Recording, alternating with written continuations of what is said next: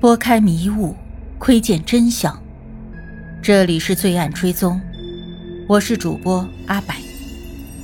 凶案或许离奇残忍，但作案的动机往往代表了人性的欲望。追踪真实罪恶，重返凶案现场，让我们开始今天的案件吧。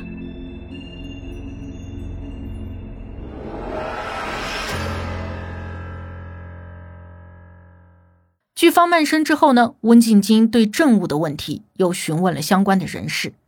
温静军询问高级督察吴卓恒，他是目前彭楚莹案件的主管。他问吴卓恒，彭楚莹的日记本为何会被撕毁，有多处缺页。吴卓恒表示，查看警方的政务清单，没有检获日记簿，也没有接到家人对政务做出的投诉。温景金就避孕套的检测问题，又询问当年负责检测物证中生物学痕迹的政府化验师罗敏仪。罗敏仪先是不承认自己接受过避孕套，温景金给出了文件证明。罗敏仪又改称收到过包括避孕套在内的相关证物。他表示自己当时已经化验过了彭楚莹的牙刷、衣裤和枕头等贴身物品，均没有检测到血迹和口水之类的残留。于是，当年可能是他认为垃圾桶内的垃圾没有检测的价值，或者是用于检测的试剂用完了，于是就没有检测避孕套内的 DNA 残留。吴卓恒又补充道：“一九九九年啊，警方还没有建立基因资料库，即便当年成功的从避孕套中找出了基因样本，也没有办法和其他的基因样本做对比，依然未必可以确定避孕套主人的身份。”西九龙重案组探员陈作庆当年负责证物的归档保存工作，他也出庭作证，回答关于避孕套后来的遗失状况。他记得，在检测工作完成之后呢，他接收到了从政府化验所已经打包封存好的里面有头发和果壳的垃圾桶，但是他不能确定当时的垃圾桶内是否有避孕套。之后，他将已经打包好的垃圾桶原封不动地放进了政务室，所以他不知道避孕套是何时遗失的。他还说明，两千年案件调查结束，两千零一年的四月十日，他亲自联络并且带领了彭楚莹的姐姐贤姐到政务室领取死者的财物。他在证物中没有发现刻有方曼生名字的手表。除了一些宠物照和彭楚莹个人照片之外，也没有见过彭楚莹和别人的合影。证物由贤姐签收，并没有向他们投诉有财物不见。他同样还否认证物中有彭楚莹那本粉色的笔记本的存在。他当庭拿起了那本笔记本，用鼻子去闻，说呀。这本日记本上没有当日出现在案发现场的纸质文件、书籍上的恶臭味。他由此还断言，这本日记本肯定不是在现场发现的，也不在当年登记的物证表内。接着，彭楚莹其他的四名男性友人均述说了自己和彭楚莹的交往过程。当律师温静金质疑这些男人和彭楚莹交往的真实性，问起这些前男友彭楚莹家中的冰箱位置在哪里时，现场竟然无人能够答出。甚至回答在厨房，但是当时彭楚莹家中是没有厨房的。我个人认为啊，这些前男友呢所说的大部分都是事实。毕竟彭楚莹和他们交往的期间，有过好几次的报警和出警记录，这些啊都是真实可查的。除了最后的一个男友薛炳雄，其他人和彭楚莹的交往时间都比较短暂。基本也没有同居过，十多年都过去了，他们记不得彭楚莹住所的陈设也很正常。还有一个自称曾经和彭楚莹买卖狗只的男子肖汉华，他则表示啊，彭楚莹每次和他见面都衣着性感，甚至脱光了衣服和他表白，又曾经为了留下他而自残，表现古怪，就像是嗑了药。还有一个叫做霍天光的男子。他声称，他曾经协助彭楚莹购买毒品，并且三度到彭楚莹的寓所内吸毒。因为证人的爆料太过劲爆，彭楚莹的姐姐一度失控，冲出了庭外。历时四周的彭楚莹死因研讯之后，二零零六年三月二十一日，五名陪审员商议了近四个小时以后，一致裁定彭楚莹是死于意外或者不幸。致其死亡的原因啊，有两种可能：一是过度的服用药物，是被呕吐物窒息死亡。陪审员接纳死因裁判官麦建涛的意见，不做出任何死因建议。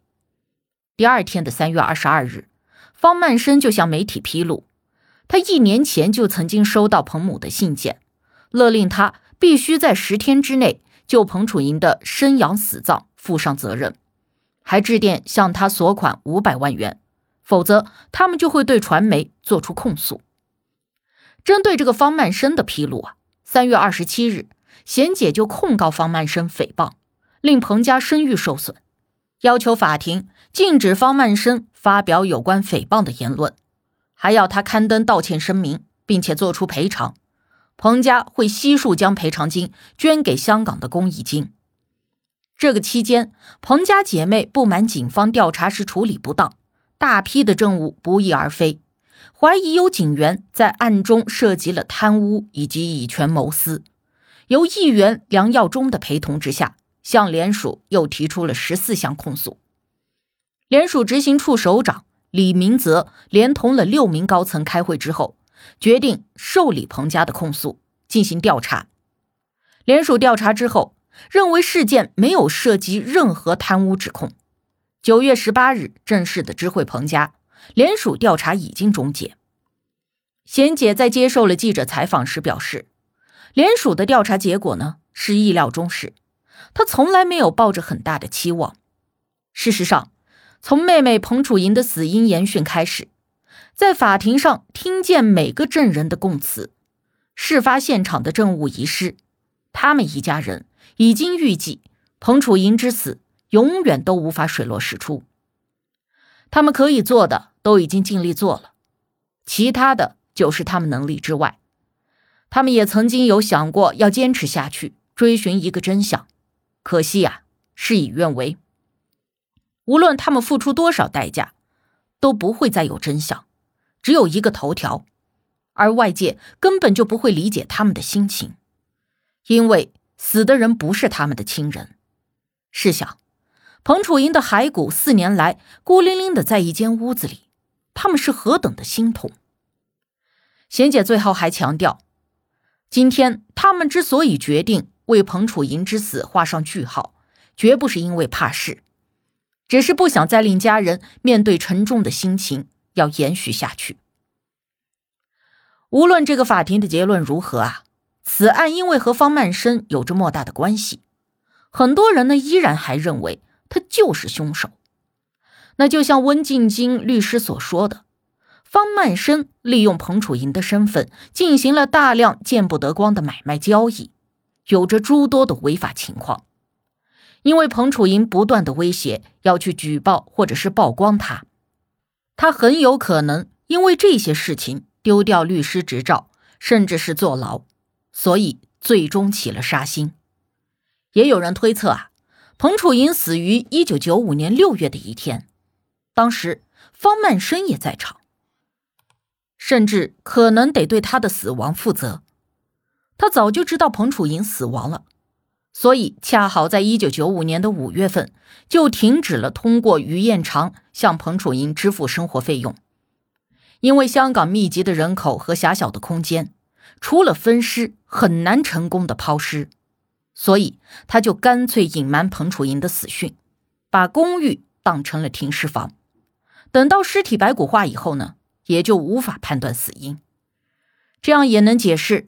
为何他在三四年的时间里无法联系彭楚英，也没有上门查收，收回自己的房子？当然，这些呢，只能是存在于假设之中。还有人怀疑，如果彭楚英是被谋杀，那怎么会保持这样一个姿势死亡呢？方曼生又怎么会四年的时间都没有处理尸体？那么，剩下一种可能性就是，彭楚莹啊。确实是死于意外。方曼生在五月和他彻底的分手，并且停止了打款。他伤心至极之后呢，某天独自在家时就过量的服用药物，死前趴在了垃圾桶上呕吐。也许是药物，又或者是癫痫引发了他的猝死，也或者是呕吐物引发了窒息死亡。而方曼生想要摆脱他，就觉得他不来找自己要钱就好，便没有收回房子，所以方曼生也没有他家的钥匙。最后一次进入。还是带着锁匠撬锁，但是即便彭楚莹真的是死于意外，之后方家人也利用了自己的公权力和影响力，干涉了警方的一些办案流程。这期间就包括方曼生承认自己在不经意间告诉过办案警员，自己的妹妹是陈方安生，妹夫是警局的要员。那么他们的行为应该不是为了帮助方曼生脱罪。而是降低此事的公众曝光度，减轻此案对方家声誉的不良影响。当然，虽然法律上啊方曼生可能是无罪的，但是他确实是毁掉了彭楚莹一生的凶手。他利用自己的权力、财富、社会地位上的绝对优势，狩猎了当时仅有十八岁的彭楚莹，榨干了他的青春和情感，摧毁了他的独立人格。甚至损耗他的信用来获取暴利，将他置于绝境之后，再轻飘飘的将他抛之脑后，让他悄无声息的离开了人世，化为枯骨。之后，他还要再骂上一句“魔鬼”。八世间奇案，看人间百态，品百味人生。喜欢的朋友可以订阅专辑，关注我，定期更新真实案件。你都看过或者听过哪些离奇的案件？欢迎留言讨论。我是阿柏，我们下期见。